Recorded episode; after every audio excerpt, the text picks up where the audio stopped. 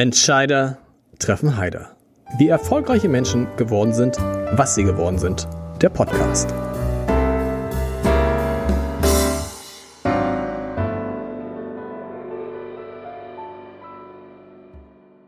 Dieser Podcast wird präsentiert vom Haspa Private Banking für Unternehmerinnen und Unternehmer. Wir stimmen Privat- und Firmenvermögen perfekt ab. Denn die erfolgreiche Entwicklung von Privat- und Firmenvermögen lässt sich nicht getrennt voneinander planen. Unsere Beraterinnen und Berater bieten Ihnen in engem Zusammenspiel eine ausgezeichnete Betreuung und ein umfassendes Verständnis Ihrer Bedürfnisse mit Lösungen, die so individuell sind wie Ihr Fingerabdruck. Vereinbaren Sie ein persönliches Gespräch auf haspa.de slash pb. Herzlich willkommen. Mein Name ist Lars Heider und heute ist Hamburgs Sozialsenatorin und Gesundheitssenatorin. Da habe ich gleich eine Frage zu Melanie Leonhardt zu Gast. Und ich muss sagen, wir haben diesen Termin vor langer, langer, langer Zeit, richtig lang ist es her, abgemacht.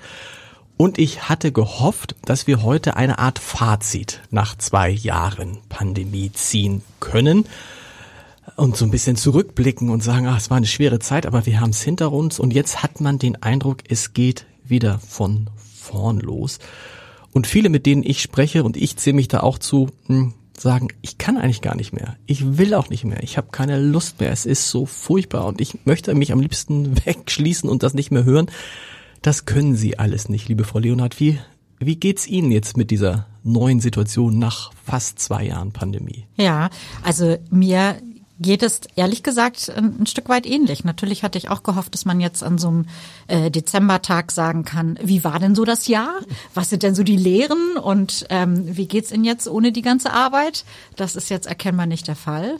Und ähm, ich habe mir aber angewöhnt, ähm, auch wirklich bestimmte Sachen nicht zu hinterfragen, sondern zu sagen, es ist jetzt, wie es ist. Und wir machen jetzt Tag nach Tag äh, so gut wir können. Anders kann man, glaube ich, nach jetzt ja über 20 Monaten Pandemie äh, gar nicht mehr klarkommen, wenn man äh, täglich trotzdem ja seine Sachen ordentlich machen muss. Gab es in diesem Jahr irgendwo einen Moment, an dem Sie abschalten konnten? Wenige muss ich zugeben, weil auch dieser Sommer war ja anders als der letzte Sommer, äh, deutlich. Aber ich, ich hatte so zwei, drei Tage, ähm, wo ich äh, mit meiner Familie ein bisschen wandern war, da, da gab es schon auch schöne Momente. Das war so. Mhm. Aber ins, wie kommt man da runter? Ich finde, man sieht das bei, bei mir selber sehe ich so. Und ich bin ja nur jemand, der darüber berichten muss und nicht entscheiden muss. Dass man halt, bei mir ist es so, ich jeden Tag so um 12 Uhr fange ich an unruhig zu werden und dann kommen die neuen Zahlen und dann sehe ich die Zahlen und dann weiß man schon, in welche Richtung das Ganze geht und man hat immer das Gefühl, äh, man hat ja wirklich das Gefühl, es wird nicht besser, dann guckt man noch auf die Zahlen der Intensivbetten, da hat man immer noch eine Erleichterung, aber es beschäftigt einen ja rund um die Uhr. Wann geht das bei Ihnen los? Wann erfahren Sie diese Zahlen und was bedeuten die für Ihren Arbeitsalltag? Also die Zahlen kommen tatsächlich bei mir äh, zwischen Morgen und Vormittag, also im Laufe okay. des Vormittags äh, etwas früher, als Sie sie bekommen. Ähm, aber mein Morgen geht schon los mit den ersten Impfzahlen, mit den Nachrichten, was hat sich in der Nacht zugetragen. Äh, in den Dezemberwochen am Anfang ging es darum, wie viele Patienten sind angekommen von den Angekündigten aus anderen Bundesländern. Was war in Einrichtungen los? Hat sich irgendeine Situation stabilisiert? Also es geht morgens sehr früh los mit den ersten E-Mails und ich habe jetzt echt angefangen, mir selber, so wie früher, ähm, Verhaltensregeln aufzulegen. Mhm. Also Flugmodus vom Handy nicht an, bevor man wenigstens im Bett sitzt. Nicht liegend aufs Handy gucken. Also solche einfachen Sachen. Äh, oder abends ab 23 Uhr nicht mehr online gehen, weil man kann dann nachts äh, tatsächlich wirklich nicht mehr abschalten, weil man braucht ja seine Kraft, um das tagsüber dann auch zu machen. Und äh, so versuche ich das. Aber tatsächlich geht schon relativ früh los, weil es passiert ja auch nachts was in der Pandemie. Was heißt relativ früh? Also wann kriegen Sie die erste Mail, Frau Senatorin, das und das ist passiert? Also die ersten Zahlen zu der Auswertung der Impfangebote kommt nachts. Die kommen zwischen 0 Uhr und 3 Uhr morgens. Das ist eine automatisch generierte Mail, aber daraus muss man manchmal schon was ableiten. Man mhm. muss es nicht um drei sehen, aber morgens nach dem Aufstehen schon. Und dann geht es so ab sieben wenn in den anderen Bereichen äh, die Leute anfangen zu arbeiten. Und es ist ja im medizinischen Bereich durchaus sehr früh. Viele Praxen haben um halb acht Sprechstunde, Kitas öffnen um sieben oder eben nicht, wenn sie Corona-bedingt geschlossen sind. Äh, dann gehen die ersten Mails so ein. Der Bundeskanzler hat einen Expertenrat bei sich im Kanzleramt. Wer sind Ihre Experten, mit denen Sie sich über diese Zahlen beraten? Denn man muss wissen, Sie sind jetzt keine Ärztin. Sie, Sie, Sie sind keine Ärztin. Genau. Sie sind eigentlich Sozialsenatorin gewesen und haben, sprechen wir gleich noch drüber, die Gesundheitsbehörde mal so eben mitgekriegt? Kurze Frage, wenn ich sage, Sie sind Gesundheitssenatorin, stimmt das auch? Ja, das stimmt. Stimmt, ne? Ist Sind absolut korrekt, genau. ja. Ja. Früher gab es da zwei für, heute gibt's da eine für. So, also das muss man auch. Und die macht auch noch ein bisschen Pandemie mit. So. Genau, macht noch. Also das ist schon irre. Aber wer, mit wem beraten Sie sich dann über diese Zahlen? Ich, ich berate mich tatsächlich viel mit den Kolleginnen und Kollegen ähm, in der Behörde. Also das sind die Staatsrätinnen und Staatsräte, das sind aber auch Ärztinnen und Ärzte bei uns im Infektionsschutz, die wir haben. Und wir sind ja ein Stadtstaat und das ist wirklich eine dankbare Lage. Man kann hier durchaus mal zum Telefon greifen und äh, jemanden in der Ärztekammer mal anrufen, jemand bei der Kassenärztlichen Vereinigung. Wir können mal im UKE wen anrufen oder mal mit jemandem auf der Intensivstation bei Asklepios direkt äh, reden. Das geht in Hamburg alles und das ist eine sehr dankbare Lage. Man hat viele Beraterinnen und Berater um sich herum. Was war jetzt in diesem Jahr der für Sie, das heißt kritischste Moment, aber so ein Moment, wo Sie dachten, puh, Also ich dieses Adventswochenende, ich glaube, es war das erste Adventswochenende im, das war ja schon im November, als die ersten Nachrichten von einer damals noch Südafrika-Variante ohne Namen äh, kamen und es schon wieder um solche Fragen ging wie Flughafen wird gesperrt, dies, das, jenes. Weil da hatte ich wirklich ein britische Varianten-Déjà-vu vom letzten Adventswochenende im Jahr 20. es war genauso, Es ne? war exakt Ja. genau, es war auch ehrlich gesagt genau derselbe Ablauf, ähm, wo es dann anfing mit, man weiß es noch nicht so genau. Dann gab es die ersten Berichte über eine große Übertragungsgeschwindigkeit, dann gab es die ersten Berichte über eine sehr große Übertragungsgeschwindigkeit, dann kamen die neuen Einreiseregelungen und alles so in 72 Stunden, würde ich sagen. Und äh, das dann auszuwerten war sowieso anspruchsvoll, aber diese Erinnerung in den Knochen zu haben, nein, es wird nicht so sein, dass es mit Flugverboten getan ist. Nein, jetzt wird's noch mal richtig doof. Ähm, das wird doch genauso sein wie im letzten Jahr und so kam es ja auch. Was passiert dann in so einem Moment? Rufen Sie dann Peter Tschentscher an und ruft er Sie an und sagt, Melanie, wir haben da eine neue Lage. Lass uns jetzt mal schnell zusammen telefonieren mit dem Rest des Senats. Also die ersten, mit denen man in solchen Fällen spricht, ist eigentlich immer unser Hafen- und Flughafenärztlicher Dienst erstmal verifizieren. Weil es war ja wirklich so, man hörte es im Radio. Man hörte es im Radio, dann da anrufen. Ja, wir haben die ersten Nachrichten auch bekommen. Dann kriegt man vom Bundesgesundheitsministerium in dem Fall äh, eine E-Mail, so und so ist die Lage. Ähm, es läuft durchaus auch wieder auf Anpassung der Einreiseregelungen, Quarantäneregime hinaus. Und dann, wenn man sozusagen diese Verifizierung hat, dann sagt man auch in der Morgenlage mal mit dem ersten Bürgermeister neue Variante. Bisher viel unbekannt. Es deutet aber darauf hin, dass, und ich rechne mit Zuspitzung der Lage in den nächsten Wochen. Ist es gut, dass der Bürgermeister an sich Arzt ist? Ja, das ist In gut. der Lage jetzt, ja? Ja, weil man bestimmte Sachen gar nicht erklären muss. Also wenn ich sage, das ähm, ist jetzt schon von der Verbreitungsgeschwindigkeit ziemlich dicht an Masern, dann braucht es keine weiteren Worte mehr. Okay. okay. Sondern dann hat er äh, völlig klar und hinterfragt es auch nicht, ob das wirklich so schlimm ist oder so, sondern weil er weiß ganz genau, was das bedeutet.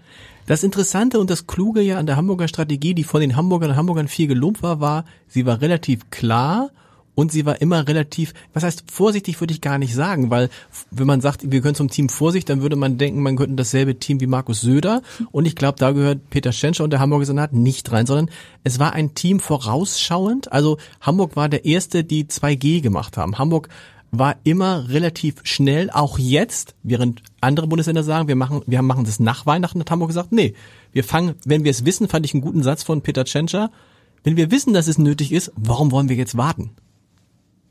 Ja, genau. Es ist auch so. Es ist ein bisschen so wie ähm, in anderen Bereichen die richtige Maßnahme zur richtigen Zeit. Wenn der Kuchen anzubrennen droht und sie stellen erstmal nur den Herd ab, dann wird er trotzdem schwarz. Also wenn man schon weiß, es geht jetzt schief, dann muss man ihn eben rausholen. Ähm, und äh, so ist das in der Pandemiebekämpfung auch. Zeit spielt eine wahnsinnig wichtige Rolle. Und ähm, eine zu spät ergriffene Maßnahme muss manchmal viel länger andauern als eine, die man rechtzeitig ergriffen hat. Das ist nicht immer schön. Eigentlich ist es sogar gar nicht schön, sowas vor Weihnachten verkünden zu müssen. Man sieht ja sprichwörtlich vor sich, wie Familien jetzt miteinander verabreden, wer an unterschiedlichen Tagen kommen muss, weil es nun doch nicht klappt. Mit, also freudvoll ist es nicht. Aber wir verbinden doch damit äh, die Hoffnung, dass dann bestimmte Einschränkungen nicht so lange anhalten müssen. Ins, insgesamt war es interessant, dass Hamburg mit Schleswig-Holstein immer sozusagen der, der, nicht immer, nicht immer falsch, aber große Teile sozusagen der, der das Vorzeigebundesland war. Das hat sich jetzt in den vergangenen Wochen ein bisschen entkoppelt. Schleswig-Holstein war noch nicht einmal über 200 in der Pandemie. Hamburg hingegen hat jetzt die auch vor Weihnachten nochmal die 350 gerissen. Was ist da jetzt anders gelaufen? Weil an den Maßnahmen, an der Politik hat sich ja nichts geändert. Hm. Also es sind zwei oder drei Dinge, die jetzt äh, ganz relevant sind, insbesondere wenn man von neuen Varianten äh, spricht. Nach allem, was wir bis heute wissen, muss man ja immer einschränkend sagen, kann ja noch was dazukommen. Äh, in Schleswig-Holstein ist die Bevölkerungsdichte zehnmal geringer als in Hamburg. Das spielt dann eine Rolle, wenn wir es mit hochinfektiösen äh, Varianten zu tun haben. Wir sind eben ein Ballungsraum, eine Großstadt. Das Robert-Koch-Institut hat ja extra für Norddeutschland und für Hamburg im Speziellen nochmal aufgeschrieben. Durch die Reiseverkehre, die Hamburger sind eben viel unterwegs, internationaler Flughafen, wird's hier schneller gehen mhm. und das merken wir jetzt eben auch. Ist dann aber auch schneller vorbei? Also sind wir, sind wir, waren wir, sind wir sozusagen der Vorreiter in Sachen Omikron und haben dann auch schneller den Peak erreicht, weil wir schnell reagiert haben? Das kann möglich sein. Ist die Hoffnung? Man, das ist durchaus ja auch eine Hoffnung, die man haben darf, wenn man sich die Situation in Südafrika Stand heute anguckt. Aber es ist eben nicht sicher. Wir wissen noch zu wenig. Und es ist ja im Moment diese Lage, wo man jede Woche auch nochmal zwei, drei entscheidende neue Dinge aus der Wissenschaft erfährt. So ist das eben. Da müssen auch mal Ergebnisse nochmal überprüft und revidiert werden. Ähm, das wird uns auch passieren. Aber nach alledem, was wir bisher wissen, ist es durchaus so, rechtzeitiges Handeln wird belohnt, Konsequenz auch, aber gefahrlos ist so eine Variante, die ja, also gemessen an der letzten Winter hatten wir es um diese Zeit ja noch mit der mit dem Naturtyp des Virus zu tun. Man, man vergisst es. Man, man vergisst, vergisst das. dass Delta noch gar nicht im, genau. im, im Geschehen ja, war. Genau. Wir, wir, fürchteten uns gerade vor der britischen genau. Beta-Variante. Genau. Flugverkehr Großbritannien, viele erinnern sich, großes Drama über Weihnachten, fünf Tage Quarantäne und so weiter und so fort. Und der, an Delta hat noch keiner gedacht. Und wir sind jetzt bei Omikron, die wiederum eine noch härtere Verbreitungsgeschwindigkeit hat als Delta und Beta, die man damals für herausragend gehalten ja. hat. Insofern muss man mit allem, was man sagt, sehr vorsichtig sein. Aber grundsätzlich gilt ja, Abstand, Maske, Kontaktbeschränkung hilft. Und ähm, darauf setzen wir jetzt auch. Und Boostern. Haben Sie eigentlich in Ihrem Umfeld, so wie ich, auch Menschen, mit denen Sie permanent im Verlauf dieser Pandemie darüber reden, wie das mit dem Impfen ist? Ich will Ihnen eine Geschichte von mir erzählen, eine Freundin, die dann sagt, naja, du bist doch bei den Medien. Jetzt mal ganz ehrlich, wer sagt euch eigentlich, was ihr schreiben sollt? So. Das ist aber nicht sehr nett. Ist nicht nett. Und dann ich so, nee, keiner und so. Und dann gab es die Diskussion, und dann endet die Diskussion immer bei der Frage, ob sie ähm, ihre, ihre, ihre, ihre Töchter impft. Und dann kommt immer dieses Argument, und darauf vielleicht können wir darüber sprechen, nee, ich mach das nicht. Ich habe ja gehört, eine Freundin von mir, deren Bekannte, hat nach der Impfung ähm, ist die Periode zwei Wochen, zwei Monate ausgeblieben und ich habe Angst, dass meine Kinder unfruchtbar werden. Und das ist ja so ein Ding, was sich hält. Also zwei Fragen. Vielleicht fangen wir mit dem ersten Mal an. Gibt es in Ihrem Umfeld auch Menschen, die sagen, du als Senatorin, du weißt doch genau, was du da tust mhm. und jetzt sag mir doch mal die Wahrheit? Also ich das mag aber auch daran liegen, dass man mir gegenüber das dann vielleicht nicht so deutlich anspricht. Habe jetzt keinen, der das prinzipiell anzweifelt. Was ich aber sehr viel hatte, war im Sommer äh, Menschen, die gefragt haben, welcher Impfstoff ist denn nun der beste? Nun sag es doch endlich. Ne? Ah, also okay. welcher ist denn nun der beste? Und soll ich den nehmen? Mir wurde der angeboten, ich würde aber lieber auf den warten. Und dann äh, ist es dann schon an einem ganz klar zu sagen, nein, nimm den, der dir angeboten wird. Die haben alle eine gute Schutzwirkung. Das haben sie auch wirklich. Und man gibt ja auch ein Stück von sich persönlich dann in so einem Gespräch, weil ich stehe dann auch als Freundin Melanie oder als Verwandte oder wie auch immer da mhm. mit meinem Namen und verbürge mich für solche Aussagen. Also man muss sich dann schon sehr sicher sein. Bitte, bitte, es ist eher wichtig, dass du einen Tag eher als einen Tag später geimpft mhm. wirst. Äh, geh hin. Und auch ich werde ja viel mit allen möglichen Sachen konfrontiert. Das Spektrum reicht von diesem Unfruchtbarkeitsthema, was nicht aus der Welt zu kriegen ist, obwohl es überhaupt keinen Hinweis darauf gibt, dass es stimmt. Wir haben ohne Ende Menschen, die geimpft sind und inzwischen schwanger sind. So, es gibt ja das diese. Das gibt's also zahlenmäßig genau. sehr viel. Aber das haben, haben Sie, woher kommt dieses? Weil das ist ja so eine Sache, nicht nur bei der Freundin, auch bei anderen, die sagten, ah, ich warte noch mal ab und dann kommt immer das Argument mit der Unfruchtbarkeit und dann denkt man so, ich mache das immer so logischer Menschenverstand, ganz kurz, was soll jetzt eine Impfung mit der Fruchtbarkeit sowohl bei Männern als auch bei Frauen zu tun haben. Und wenn dem denn so wäre, müssten ja jetzt schon in großen Teilen der Welt keine Kinder mehr geboren werden, weil es sind ja schon ein paar Milliarden Menschen geimpft. Ja, also ich glaube, es hat mit, mit wirklich menschlichen Urängsten zu tun und das ist ja wahrscheinlich noch verstärkt dadurch, dass es im deutschsprachigen Raum aus einer bestimmten Tradition heraus, die wir ja nun mal haben, ähm, und die ist in den Regionen unterschiedlich stark vertreten, durchaus eine Skepsis gibt von allem, was sozusagen von außen an den Körper kommt. Das betraf früher bestimmte Medikamente mit verheerenden Folgen ähm, dass Leute Sachen nicht nehmen wollten, obwohl sie nachweisbar hielten, halfen. Das, das betraf auch die ersten Impfstoffe ja sehr stark, äh, die großen Nutzen haben, Tuberkulose und so weiter und so fort.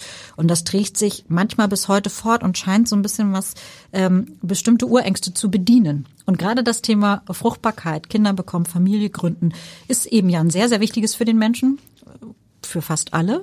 Und ähm, bedient vielleicht oder da bedient vielleicht jedes Gerücht äh, Ängste nochmal besonders. Und ich habe die Erfahrung gemacht, es hilft immer wirklich mit, mit großer Klarheit dann auch zu sagen, ähm, wenn du dir echt Sorgen machst, ich kümmere mich darum, ich besorge jetzt mal zwei, drei, vier, fünf mhm. äh, gewordene Mütter, die auch geimpft sind oder Väter, die Kinder haben und dann reden wir mal. Es gibt wirklich gar keinen Hinweis darauf. Manchmal sind ja Praxisbeispiele schöner als die beste Studie. Absolut. Und vor allen Dingen, meine, natürlich, meine Erfahrung ist, die Menschen hören nicht richtig zu. Die hören dann vielleicht in diesem Podcast. Siehst du, die Leon hat auch, hat auch über Unfruchtbarkeit gesprochen. Da muss ja, da muss, da muss ja irgendwas, insgesamt berichten ja viele Politikerinnen und Politiker darüber, die mit der Pandemie eng zu tun haben, dass sie viele Probleme haben mit Impfgegnern, mit Querdenkern etc. Geht Ihnen das auch so? Werden Sie auch wo auch immer wüst beschimpft angegangen? Das passiert. Ja.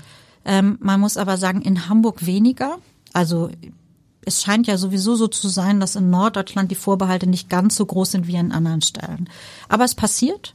Es passiert viel in Briefen, in E-Mails. Ähm, und darüber hinaus gibt's ja auch noch andere Arten, unzufrieden zu sein in der Pandemie. Und da reicht das Spektrum von der berechtigten Angst eines Geschäftsmannes um seine Existenz äh, bis hin zum Ärger eines Familienvaters über die Kitaschließung wegen Quarantäne, über ähm, den Ärger, dass äh, der Hausarzt jetzt einem einen Boostertermin am 3. Januar gegeben mhm. hat.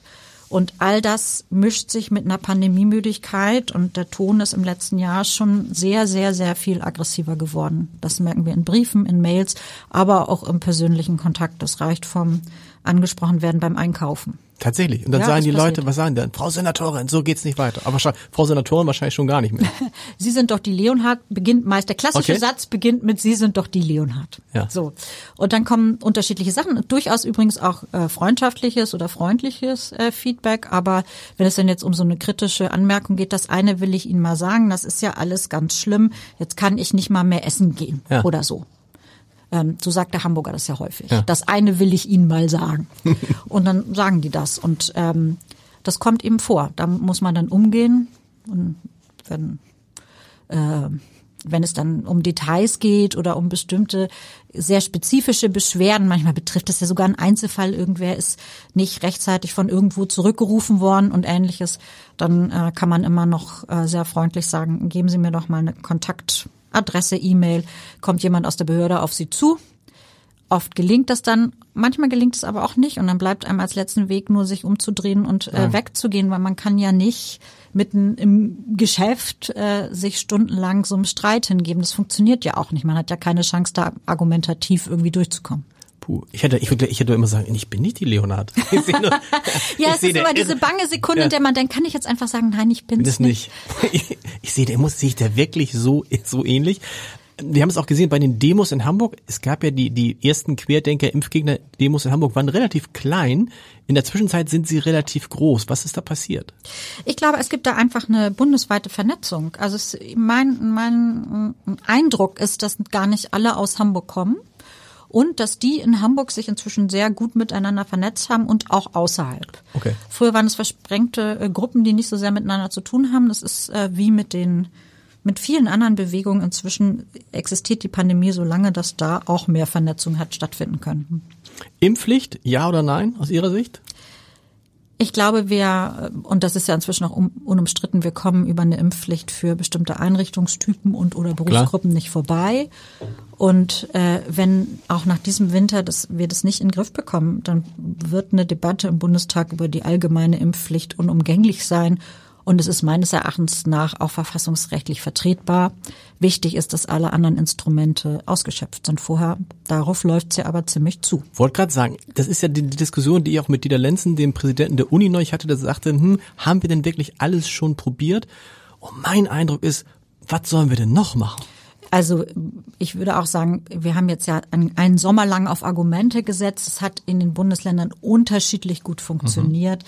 Wir haben auf Impfangebote aller Sorten, also gerade in Hamburg, da hat ja wirklich von der Kneipe bis zum Schwimmbad alles stattgefunden, mhm. was so denkbar ist, äh, gearbeitet. Es gibt alles in allen Sprachen und es gibt jede Art von kleinem Benefit von damals 2G-Optionen bis jetzt. Man hat es leichter und kann noch mit einer bestimmten Gruppe von Menschen zusammen sein. Dieses alles ist ausgeschöpft und wir müssen jetzt auch langsam mal den Schaden für die Gesellschaft messen daran, nicht nur aus der Perspektive derjenigen, die dann womöglich sich impfen lassen müssen, obwohl sie es nicht wollen, sondern aus der Perspektive derer, die immer noch eingeschränkt sind, obwohl sie sich impfen lassen haben.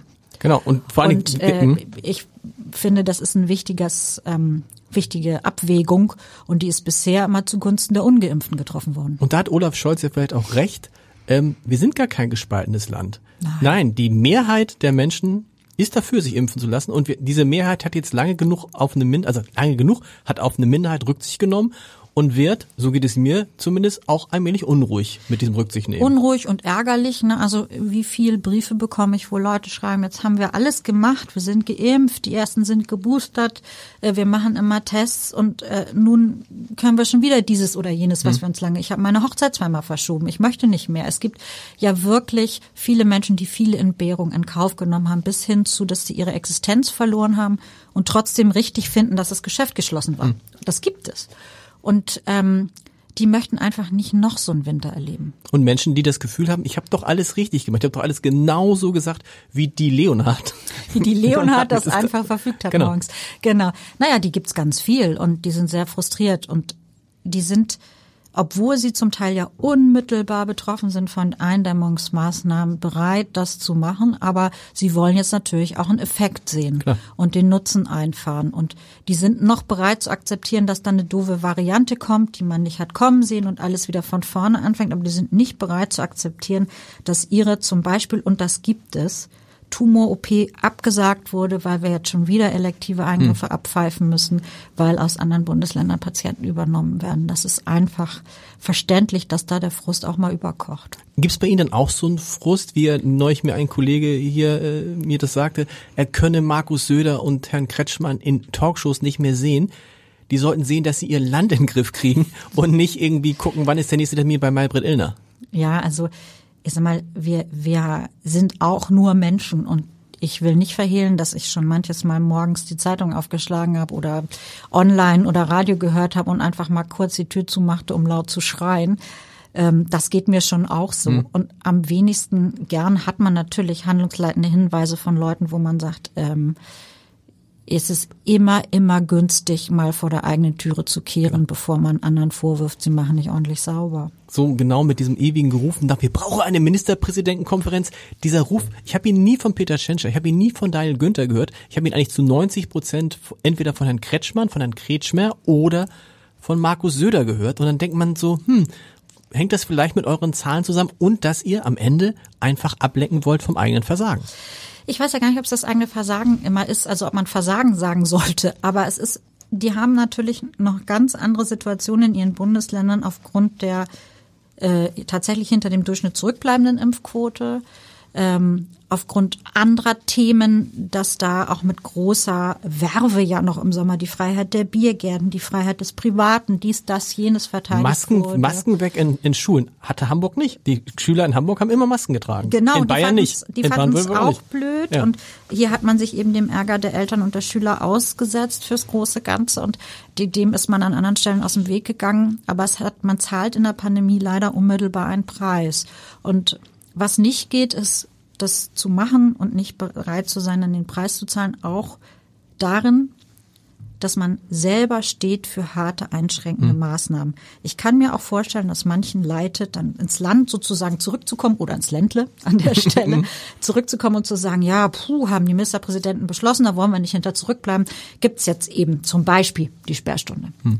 Aber aus eigener Kraft zu sagen, Leute, wir brauchen das jetzt, wir können auch nicht warten bis nach Weihnachten sorry, es kommt jetzt und ich stehe hier mit meinem Namen, trage die Verantwortung, im Notfall werde ich abgewählt. Aber so ist es jetzt.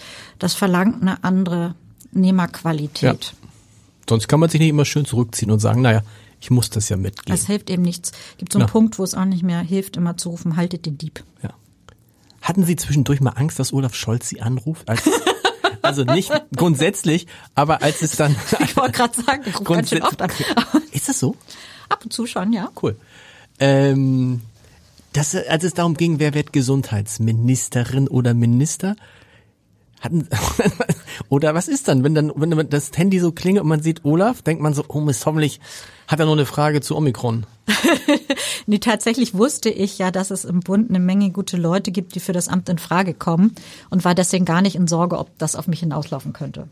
Das Aber, hätte mich jetzt schon sehr überrascht. Ja? Ja war ich gar nicht in Sorge. Nee? Weil zu viel, nee. Ham weil dann einfach, aber weil zu viel Hamburg sonst. Ja, also in, die, in Propor ja. die Proportsfrage war ja völlig klar, dass das dann schon echt extrem begründungsbedürftig gewesen mhm. wäre. Äh, ähm, also die mal beiseite gepackt, das war völlig klar, aber auch fachlich war mir das völlig klar. Da gibt's äh, gute Leute, die bundespolitisch auf jedem Parkett da unterwegs sind. Ähm, und auch ja wirklich mit großem Engagement schon viele Jahre äh, Gesundheitspolitik machen, Männer wie Frauen, so dass ich eher immer zu denen gehörte, die hier zu Hause sozusagen auf dem Zettel immer geguckt haben, wer wird es nun von denen, mhm. ich das glaube, und nicht mich gesorgt habe, dass es auf mich hinauslaufen könnte, gar nicht. Was ja auch nicht schlimm gewesen wäre, wäre auch ja, oh. ich finde es in Hamburg eigentlich ganz schön. Ja, das ist, geht ja für viele, hat Olaf Scholz auch immer gesagt. Aber ähm, ich hätte gedacht, ich würde Olaf Scholz kennen. Mhm. Ähm, und habe dann vor vorlaut, wie man manchmal ist, dann immer gesagt, ja Leute, Karl Lauterbach wird's auf keinen Fall. Auf keinen Fall. Weil ich mir nicht vorstellen könnte, also weil ich fand, dass, wenn man sich anguckt, wen Olaf Scholz immer ausgewählt hat, als Senatoren und Senatoren oder Ministerinnen und Minister, ähm, dann waren das immer Leute, wo man am Anfang dachte, oh, wie kommt der jetzt auf die? Und war dann überrascht nach einer gewissen Zeit, oh, was können die? In der Regel. Es waren aber nie Leute, die man vorher schon äh, gefühlt irgendwie 240 Mal in irgendwelchen Tages, äh, in irgendwelchen Talkshows gesehen hatte. Und ich habe so, ich hatte wirklich viel darauf gesetzt. Sie können jetzt nicht sagen, ob Sie viel darauf gesetzt haben, ob, oder können Sie es doch sagen? Hätten, Sie, haben Sie damit gerechnet, dass es Karl Lauterbach wird? Also ich wusste, dass der zur engeren Auswahl steht. Okay. Und ich habe es ähm, mit einkalkuliert. Ich hätte, gab aber auch andere gute, die ja. in Frage gekommen wären. Und ich glaube, man trifft seine Personalentscheidung ja einmal mit seinem eigenen Hintergrund, aber auch immer in der Zeit und in der Lage, in der man gerade ist. Und dann hat man einen guten äh, Arzt, der auch Epidemiologe ist. Und dann ist das ja nicht unplausibel, den in so einer Situation zum Gesundheitsminister Total. zu ernennen. Und da ist Olaf Scholz ähm, genauso wie alle anderen auch Mensch und Akteur in einer Situation, in der er gerade ist. Und gar keine so eine schlechte Entscheidung, denn wenn das klappt, also wenn Karl Lauterbach die Pandemie in den Griff bekommt, dann werden alle sagen, das hat der Scholz gut entschieden. Ist über sein, wenn viele sagen, er ist über seinen Schatten gesprungen. Wenn es nicht klappt, dann hat selbst Karl Lauterbach nicht geschafft. Und ich meine, man hat das Gefühl, einen besseren haben wir im Moment nicht für diesen Posten. Ja, ich, ich würde sogar so weit gehen, wenn es nicht klappt, haben wir alle zusammen ganz andere Probleme. Stimmt. Also, dass das jetzt klappen muss, ist aus meiner Sicht ehrlich gesagt das Aller, Allerwichtigste. Und ähm, ich sehe mich da auch in der Rolle, genauso wie die anderen Gesundheitsministerinnen Land auf Land ab. Wir müssen jetzt alle unseren Teil dazu beitragen und müssen wollen, dass es Karl Lauterbach, Olaf Scholz und wem auch immer im Bund gelingt. Scheitern können wir gar nicht brauchen. Was hat sich geändert jetzt vom Gesundheitsminister, Bundesgesundheitsminister Jens Spahn zum Bundesgesundheitsminister Karl Lauterbach für die Hamburger Gesundheitssenatorin Melanie Leonhardt? Also ich sage mal, natürlich ist die Verbindung zu Karl Lauterbach noch ein bisschen bruchloser, also als äh, Parteigenossen, der ist und äh, den man kennt und auf den man zugehen kann.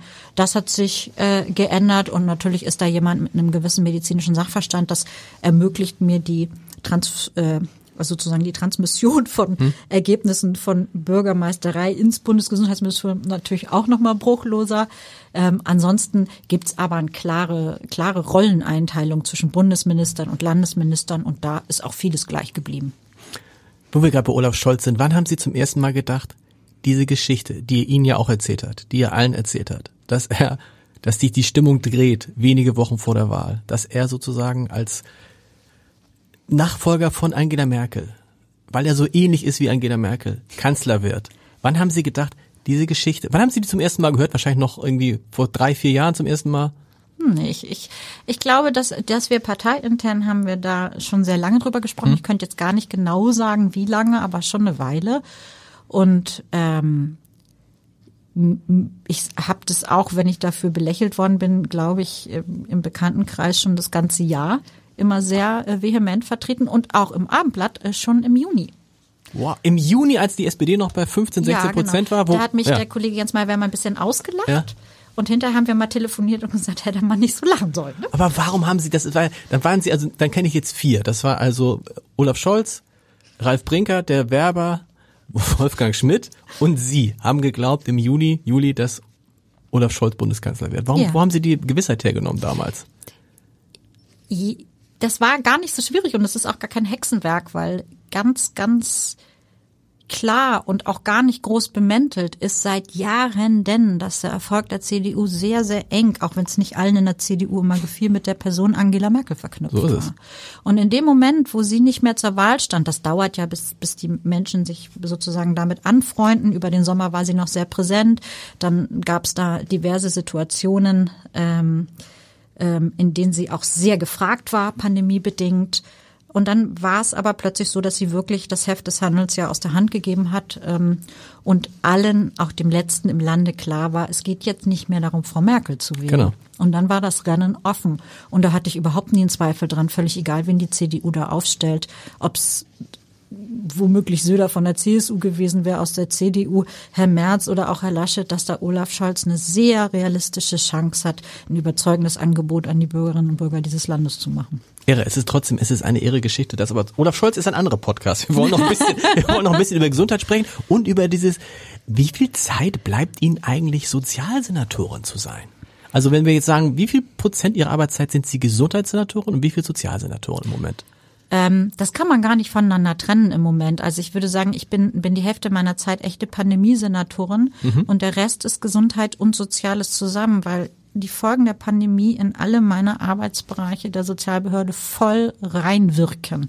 Nämlich? Arbeitsmarktbereich Klar. massiv. Also was wir im Jobcenter jetzt an ähm, Herausforderungen hatten zur Bewältigung äh, der Grundsicherung als während der Lockdown-Geschichten und so weiter im Arbeitsmarktbereich mit dem Corona-Arbeitsmarktprogramm auch Lockdown-Folgen und so weiter und so fort. Äh, Opferschutz im unter Pandemiebedingungen, Frauenhausbetrieb äh, mit Ausbrüchen und so äh, wahnsinnig fordern, öffentlich-rechtliche Unterbringung, ähm, also alles, was Gemeinschaftsunterkunft ist, ist einfach während Corona wahnsinnig gefordert. Stimmt, ist auch alles in Ihrem Gebiet, ne? Alles ja, Ihrer Behörde, ja. Völlig unbemerkt ja. Äh, sind die Flüchtlingszugangszahlen wieder ein bisschen gestiegen. Da haben wir viel zu tun gehabt vor Ort mit dem Thema Kapazitäten schaffen, das Thema frühe Bildung und Betreuung in der Pandemie, Riesenthema, auch ja oft hier schon besprochen. Hm ähm, das fordert mich sehr bis hin zum Arbeitsbereich äh, Soziales, wo wir ja sehr, sehr zügig haben Regelungen finden müssen äh, für die Wohnungslosenhilfe bis hin zur Frage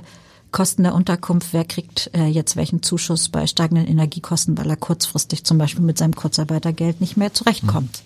Also das hat, insofern ist es gar nicht so, dass der Arbeitsbereich Soziales sehr gelitten hat, sondern es ist einfach alles so stark Pandemie beeinflusst, dass man gar nicht umhin kommt, sich um alles zu bemühen. Und es stimmt, dass die Pandemie Menschen in bestimmten Stadtteilen viel, viel stärker trifft als in anderen? Also was die Infektionszahlen betrifft, stimmt das ja nicht. Da sind wir ja in Wellenbewegung inzwischen durch fast alle Stadtteile durch. Okay. Ähm, mal sind die Reisenden schwerer betroffen, mal sind diejenigen schwerer betroffen, die in Berufen arbeiten, wo sie stark exponiert sind. Es stimmt aber sozial trotzdem, dass bestimmte Stadtteile stärker betroffen sind, weil das natürlich jemanden, der zu fünft auf 70 Quadratmeter lebt, äh, mit seinem Geld gerade so zurechtkommt, viel, viel stärker beeinträchtigt, wenn Familienmitglieder in Quarantäne müssen, als jemand, der dann eben mal äh, das Jugendzimmer äh, für zwei Wochen nicht betritt hm. und dem Kind das auch recht ist an der Stelle. Oder den zweiten Stock. Oder den zweiten Stock. Genau. Oder äh, für den es nicht so drauf ankommt, ob er diesen Monat sein Gehalt in voller Höhe bekommt, während es bei anderen gleich am nötigsten fehlt. Und deswegen betrifft uns die Pandemie unterschiedlich. Oder wo wenn man sich in Eltern reinversetzt, die zum Beispiel, als wir die Präsenzpflicht ausgesetzt hatten in der Schule, auch gerne wollen würden, ihr Kind zu Hause zu behalten, die es aber einfach aus wirtschaftlichen Gründen nicht ermöglichen ja. können. Die sind auch seelisch viel stärker betroffen als andere, die weiterhin relativ unbeeinträchtigt, wenn es auch sehr stressig ist, ihrem beruflichen nachgehen können und trotzdem den Kindern alles ermöglichen. Und das wird unterschätzt. Es geht nicht um Regelakzeptanz oder ob es nun die Entrechteten und Armen mehr trifft, sondern es geht darum, dass die Pandemiefolgen für Menschen, die es ohnehin nicht leicht haben, viel, viel stärker spürbar sind, auch psychisch. Hm. Wie hilft man denen? Gute Angebote machen, von Familienerholung über Ferien bis hin zur Ausgestaltung von Kurzarbeitergeld, dass nicht sofort alles wegbricht, wenn das kommt und mein Credo ist Arbeitsschutz total ernst nehmen. Es sind die betroffen, die mit vielen an einem Ort zusammenarbeiten und die sind darauf angewiesen, dass ihre Arbeitgeber sich um Maskenpflichten und Tests kümmern. Weil sie auch im Zweifel kein Homeoffice machen können. Weil so. sie kein Homeoffice genau. machen können und nicht eben im Büro die Tür zu. Kann die Senatorin Homeoffice machen? Wenig. Wenig. Also wir haben ja Homeoffice-Pflicht, also ja. bin auch ich natürlich total verpflichtet, verpflichtet, bei jeder Gelegenheit zu Hause zu bleiben, aber in Wahrheit ist immer irgendwas, was das dann nicht ermöglicht. Also ich wohne ja südlich der Elbe, das ist auch kein Geheimnis. Und ähm, es gibt schon so Dinge, wenn die Fahrzeiten kurz sein müssen oder das eng getakte ist, da kann ich mir das nicht erlauben, von zu Hause zu arbeiten, nee. weil es kann schief gehen.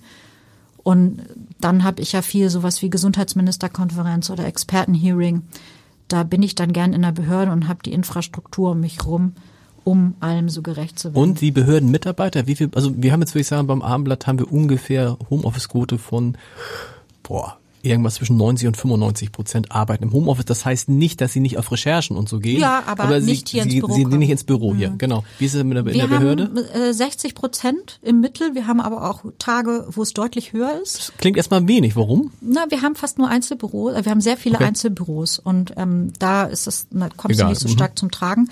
Und wir haben viel Publikumsdienststellen, also das Versorgungsamt, da müssen Menschen hinkommen können. Beim Integrationsamt werden Gespräche vor Ort geführt. Äh, das darf man nicht vergessen. Und ich sag mal, von denen, die ministeriell wirklich arbeiten, sind auch viele mindestens mehrere Tage die Woche zu Hause. Okay. Wir haben eben gerade gesprochen über bestimmte Stadtteile.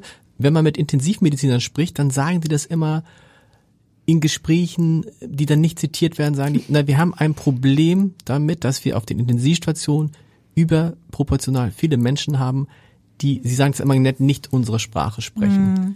Und damit kommt ja immer dieser Vorwurf unterwegs, erreichen wir bestimmte Gruppen mit einem Migrationshintergrund in Hamburg mit zum Beispiel unseren Impfkampagnen nicht genug oder nicht ausreichend und was kann man da noch machen? Ich weiß, es gibt Plakate in verschiedenen Sprachen mhm. etc. Aber also, stimmt dieser stimmt diese dieser Vorwurf, glaub, der da mitschwingt? ja, es mischen sich einfach zwei Sachen.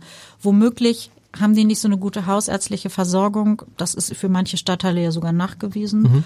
Und sind deswegen insgesamt gesundheitlich oder gehören zu denen, die insgesamt gesundheitlich nicht so gut dabei sind. Und dann trifft sie sowas wie eine Corona-Erkrankung natürlich schwerer. Wir wissen ja, Übergewicht, äh, Herz-Kreislauf-Erkrankungen, Diabetes äh, machen schwereren Verlauf wahrscheinlich.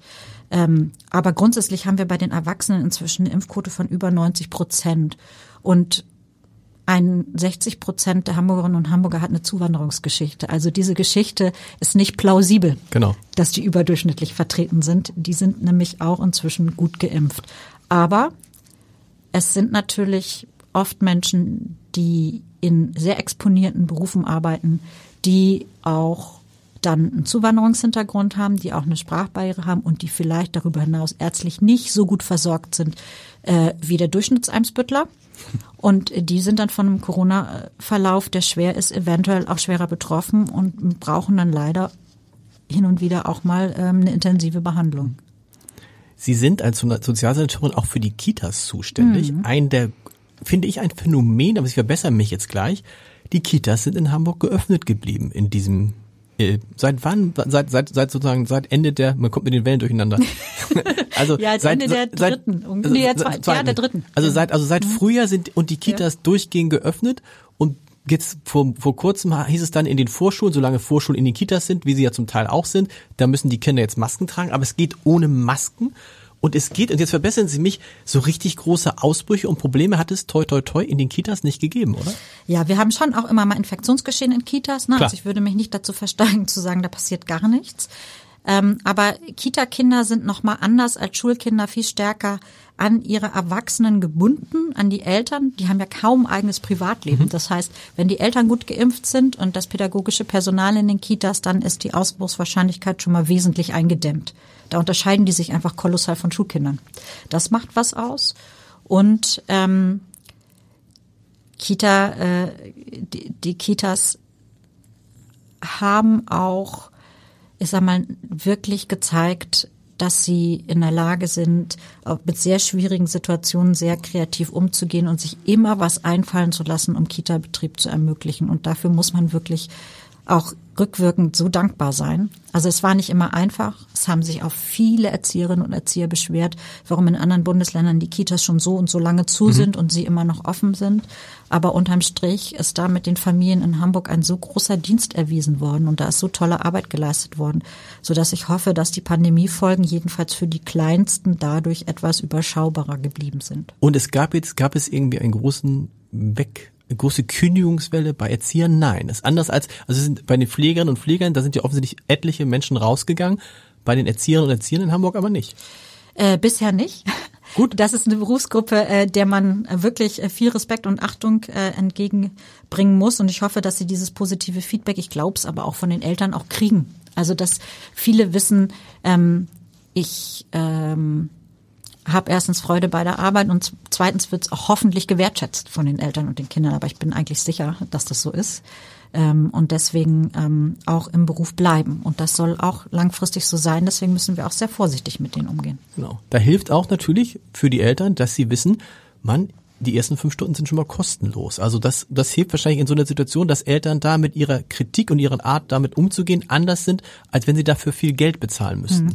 Das, das spielt vielleicht eine Rolle, wobei wir da auch deutliche Unterschiede zwischen den Stadtteilen merken. Mhm. Also ähm, wir haben Stadtteile, da ist die Erwartungshaltung den Kitas äh, gegenüber schon nochmal eine andere als an anderen Stellen, wo man sehr froh ist, dass sie da sind, dass sie auf sind, dass sie ein Grundangebot machen. Das haben wir schon gemerkt. Aber natürlich ist es Eltern auch zum Beispiel leichter gefallen, ihre Kinder immer mal zu Hause zu lassen, ohne dass sie es mussten, weil sie wussten, äh, die Gebühren werden ihnen auch erlassen über die fünf Stunden hinaus. Das hat sehr dazu beigetragen, auch Entlastung mhm. zu schaffen. Ich schaffe jetzt auch gleich Entlastung für Sie, keine Sorge. Die Frage, die Sie wahrscheinlich am meisten gestellt kriegen und die man jedem stellt, der sich mit der Pandemie beschäftigt und die Sie bestimmt schon sechsmal unterschiedlich beantwortet haben, ist welche Frage? Sie wissen, kennen die Frage? Nee, ich bin jetzt ganz äh, gespannt. Wann ist die Pandemie zu Ende? also, das vermag ich nicht zu prognostizieren. Ich habe immer noch und glaube ableiten zu können aus allem, was man so lesen mhm. kann, dass ähm, wir eigentlich, wenn das mit dem Impfen jetzt nochmal Fahrt aufnimmt und ich meine die Erst- und Zweitimpfung Ausrufezeichen, wir dürfen keine Lücken mehr okay. haben. Gilt auch für Kinder? Ja, für, für Kinder, große also fünf, Kinder auf jeden Fall. Fünf bis zwölf, wie sehen Sie das da? Da glaube ich, dass auch was dafür spricht, dass Kinderärzte sagen, zu förderst die Vorerkrankung. Okay. Aber ab zwölf. Wenn man so ein richtig tolles und jedes Kind hat sich das ja auch verdient, Eigenleben mit genau. eigener Freizeit und so schon hat. Da ist eine Impfung wichtig. Da sind wir aber auch ganz gut in Hamburg, oder? Ja, da sind wir ganz gut. So 60 Prozent ungefähr? Ja, ja, ja. ja. ja. Vielleicht okay. sogar schon etwas mehr, okay. aber in dem Dreh. Also jetzt also das, wir, wir impfen, impfen, impfen. Impfen, impfen, impfen und dass wir dann in eine Situation kommen, dass Corona dann tatsächlich sich so ausbreitet wie eine Grippe, dass wir damit in Wellen immer mal zu tun mhm. haben, dass man sich auch darauf einstellen muss, dass es aber seinen Schrecken verliert. Also diese Chance besteht doch sehr, vielleicht ähm, Ende des kommenden Jahres. Aber das hängt natürlich auch davon ab, wie viel Mutationsspielraum bieten wir der Pandemie noch durch Impflücken, die wir bei uns lassen, aber auch in anderen, anderen Ländern. Ja. Wenn man Sie heute fragen würde, ähm, sollte man, wenn diese Pandemie vorbei ist, das wieder trennen, Gesundheit und Soziales, oder passt das irgendwie gut zusammen? Ich glaube, man sollte das nicht wieder trennen. Mhm weil die Chancen, die sich jetzt eröffnet haben, Dinge auch so ganzheitlich zu betrachten, wie Stadtteilentwicklung und Gesundheit oder Eingliederungs- und Behindertenhilfe und Gesundheit, ähm, die sollten wir nicht ungenutzt verstreichen lassen. Da sind doch einige Dinge jetzt zutage getreten, die sich plötzlich ein bisschen umstandsloser angehen lassen, als das in der Vergangenheit war. Wann werden Sie wieder so normal arbeiten? Was denn war denn früher normaler Arbeitstag? Also ohne Pandemie? Ich bin ja vielleicht die schlechte eine schlechte Ansprechpartnerin für normale Arbeitstage, weil ich bin ins Amt gekommen als Sozialsenatorin, als wir hier am Tag mehr als 1000 Zugänge von Stimmt. Geflüchteten hatten. dann ebbte es gerade ab, dann äh, kam Wahlkampf und die Pandemie, deswegen bin ich da gar nicht kompetent. Sie sind eigentlich eine Krisensenatorin eigentlich, Irgendwie ne? Ja. gefühlt schon. Ja. Äh, aber ich würde sagen, mein, meine normalen Arbeitstage hatten so rund um zehn Stunden, vielleicht zwölf. Äh, jetzt ist es doch deutlich mehr und es darf auch gerne wieder weniger ja. werden. Also ich, auch ich finde Freizeit eigentlich ganz gut. Aller, allerletzte Frage. Olaf Scholz hatte ein klares Ziel. Sein Vater hat gesagt, er wollte schon mit zwölf Bundeskanzler werden. Hat er jetzt bei der Bundestagswahl, äh, bei, der, bei der Kanzlerwahl gesagt, waren wir alle überrascht. Also, mhm. wobei man muss sagen muss, wenn man selber Kinder hat, dann weiß man ja, dass Kinder in dem Alter quasi jeden Beruf einmal wollten. Wollte ich gerade sagen, ich da ist ja einiges. Ich habe also meinen Kindern auch gesagt, sagt mir alles, dann kann euer Papa später dann sagen, er hat das schon ganz früh sich gewünscht. Äh, gibt's, gibt's, haben Sie ein Ziel, ein Ziel als, als Politikerin, wo Sie sagen, das ist etwas, wo ich mal hin möchte? Ich muss ganz offen sagen, ich habe nicht vor noch nicht mal einer Dekade für völlig unmöglich gehalten, jemals Berufspolitik mhm. zu machen. Jetzt mache ich, was ich mache. Insofern bin ich sehr vorsichtig geworden mit Karrierewünschen, was das betrifft. Kam schneller, als man denkt, sowas. Vielen Dank. Bitte.